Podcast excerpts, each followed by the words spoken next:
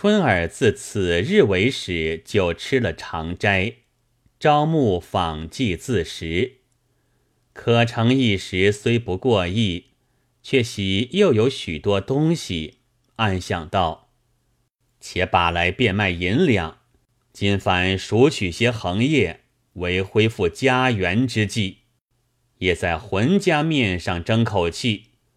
虽然腹内踌躇。”却也说而不做。常言：实在口头，钱在手头。费一分没一分，坐吃山空。不上一年，又空言了，更无出没。瞒了老婆，私下把翠叶这丫头卖与人去。春儿又失了个纺绩的伴儿，又气又苦。从前至后，把可成诉说一场。可成自知理亏，懊悔不迭，禁不住眼中流泪。又过几时，没饭吃了，对春儿道：“我看你招募访妓，倒是一节好生意。你如今又没伴儿，我又没事做，何不将访妓教会了，也是一只饭碗。”春儿又好笑又好恼，忍不住骂道：“你堂堂一区男子汉，不指望你养老婆，难道一身一口再没个道路寻饭吃？”可成道：“贤妻说的是，鸟兽毛长，人贫志短。你教我哪一条道路寻得饭吃的，我去做。”春儿道：“你也曾读书识字。”这村前村后少个训蒙先生，坟堂屋里又空着，何不聚集几个村童教学，得些学俸好盘用？可成道，有志妇人胜如男子，贤妻说的是。当下便与乡老商议，聚了十来个村童，教书写坊，甚不耐烦，出于无奈。过了些时，渐渐惯了，枯茶淡饭，绝不想分外受用。春儿又不时牵前扯后的诉说他，可成并不敢回答一字，追思往事便要流泪。想当初偌大家私，没来由付之流水，不须提起。就是春儿带来这些东西，若会算计时，尽可过活。如今悔之无及。如此十五年，忽一日，可成入城，撞见一人，质补银带，乌纱皂靴，乘于张盖而来，仆从甚盛。其人认的是曹可成。出教失礼，可成躲避不迭。路次相见，各问寒暄。此人姓殷名盛，同府通州人。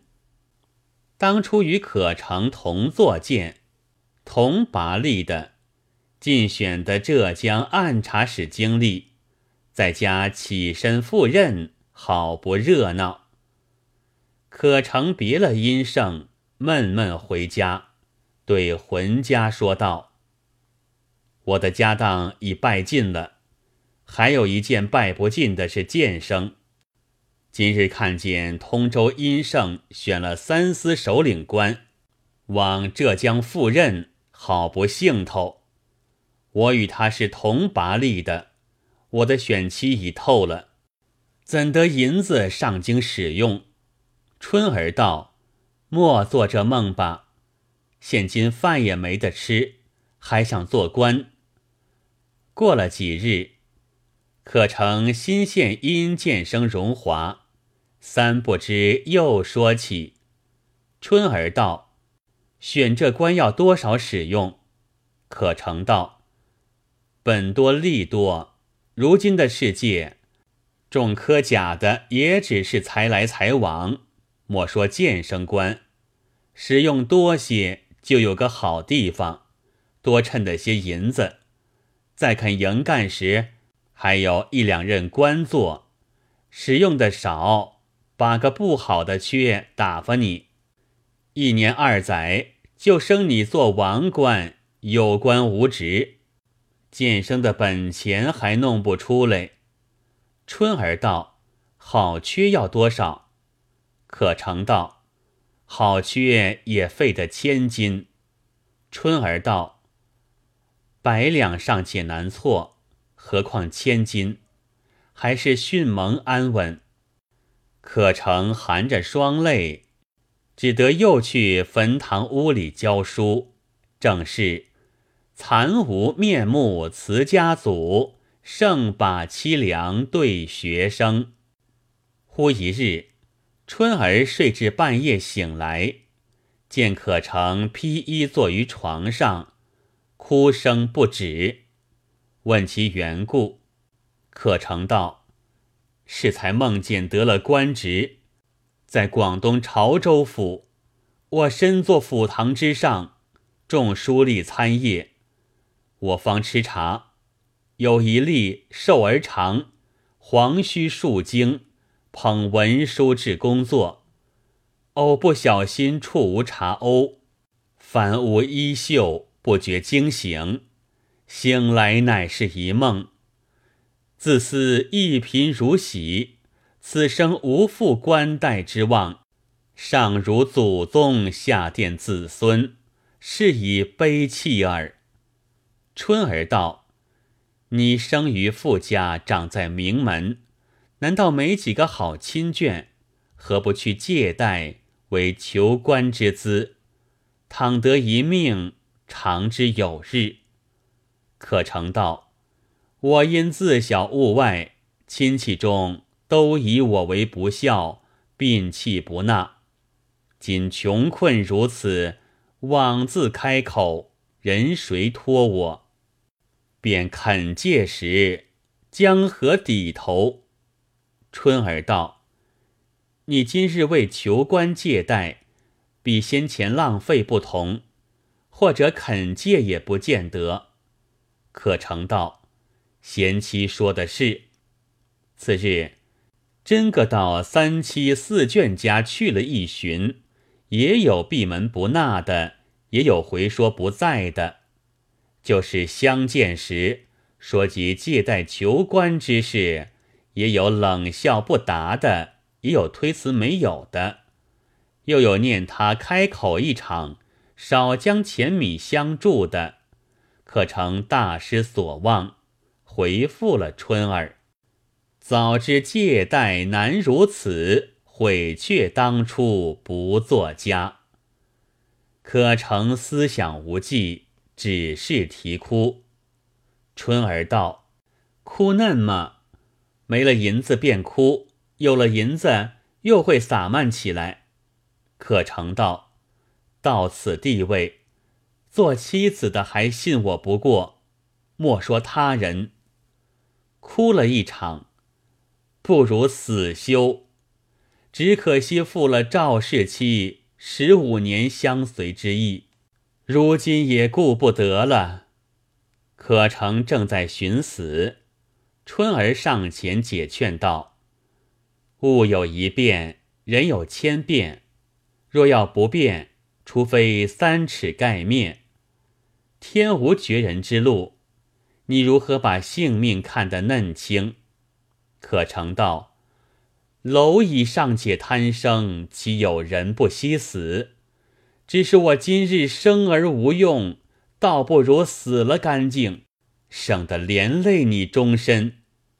春儿道：“且不要忙，你真个收心务实，我还有个计较。”可成连忙下跪道：“我的娘，你有甚计较？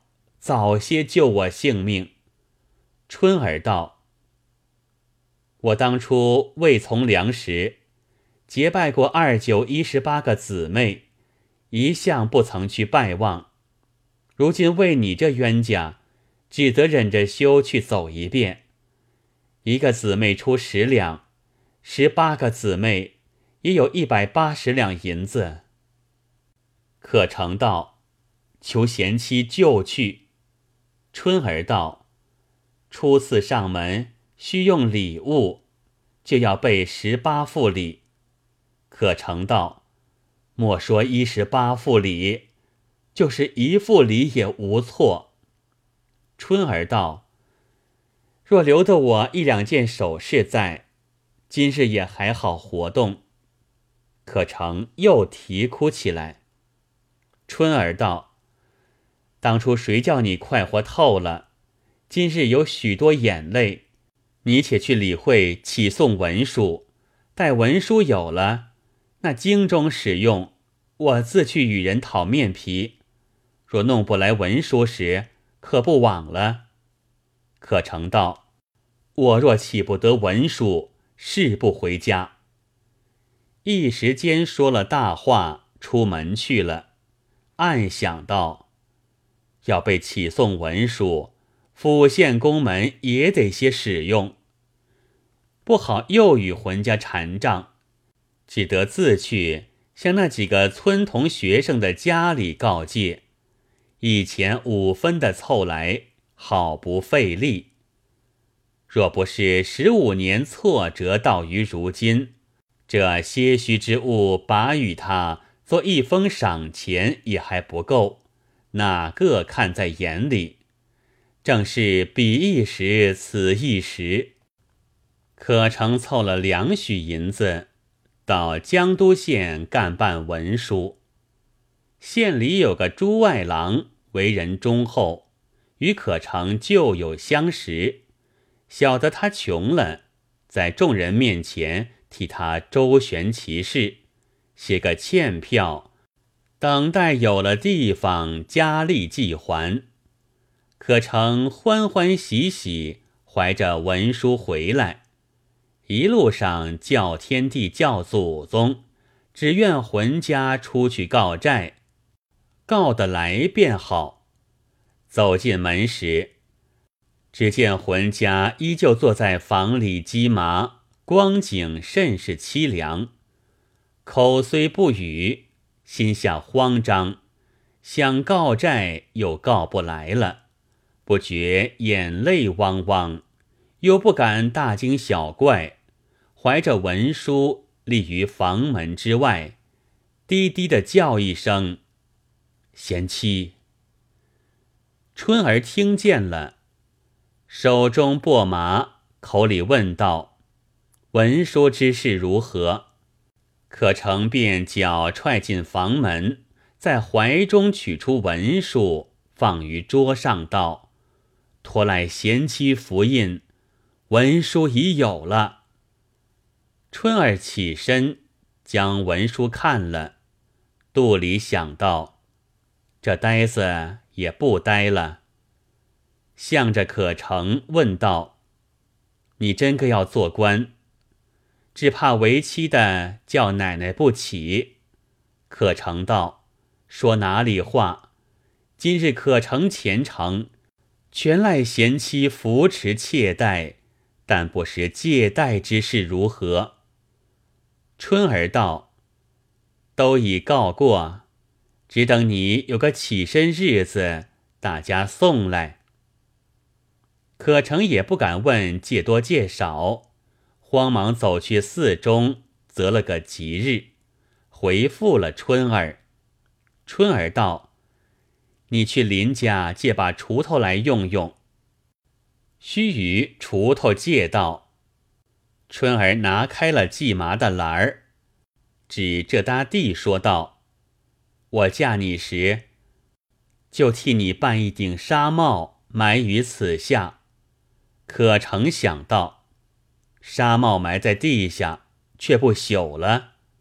莫要拗它，且锄着看怎的。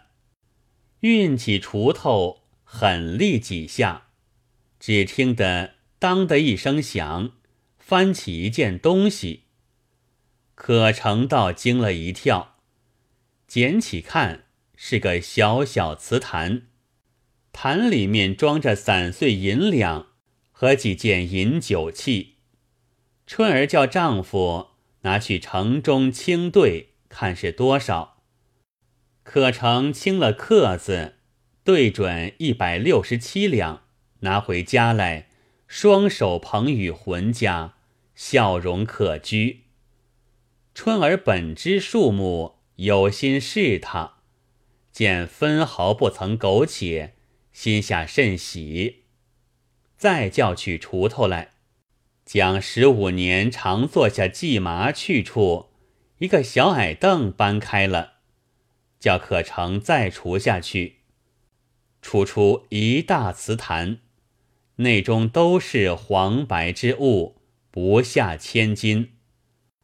原来春儿看见可成浪费，预先下着，晓得埋藏着许多东西，终日在上面坐着鸡麻，一十五年并不露半字，真女中丈夫也。可成见了许多东西，掉下泪来。春儿道：“官人为甚悲伤？”可成道：“想着贤妻。”一十五年勤劳辛苦，布衣书肆，谁知留下这一片心机？都因我曹可成不孝，以致连累受苦。今日贤妻当受我一拜。说罢就拜下去。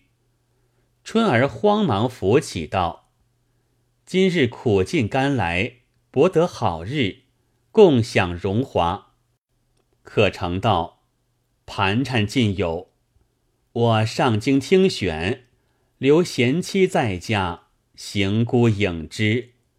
不若同到京中，百事也有商量。春儿道：“我也放心不下，如此甚好。”当下打叠行李，讨了两房同仆，雇下船只。夫妻两口同上北京，正是运去黄金失色，时来铁也生光。可成到京，寻个店房安顿了家小，吏部投了文书，有银子使用，就选了出来。出任是福建同安县二尹，就升了本县泉州府经历。都是老婆帮他做官，唤声大振。又且京中用钱谋为，公私两利，升了广东潮州府通判。是值朝觐之年，太守进京，同知推官俱缺，上司道他有才，批府印与他执掌。择日升堂管事，隶书参谒已毕，门子献茶，方才举手，有一外郎捧文书到工作前，触翻茶瓯，淋漓满袖。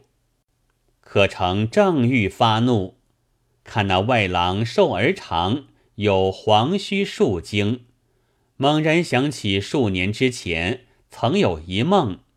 今日光景宛然梦中所见，使之前程出处皆由天定，非偶然也。那外郎惊慌，磕头谢罪，可成好言抚慰，全无怒意，何堂称其大量。是日退堂，与奶奶述其应梦之事。春儿亦骇然，说道：“据此梦，两官人功名止于此任。当初坟堂中教授村童，衣不蔽体，食不充口。今日三任为牧民官，谓之六品大夫。太学生至此足矣。常言知足不辱，官人以急流勇退。”为山林余老之计，可成点头道是。做了三日堂，就托病辞官。上司因本府掌印无人，不允所辞，勉强试试，分明又做了半年知府。新官上任，交印已毕，次日又出致仕文书，上司见其恳切求去，只得准了。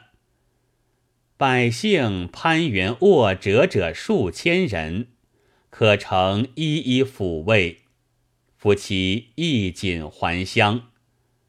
三任换资约有数千金，赎取旧日田产房屋，重在曹家庄兴旺。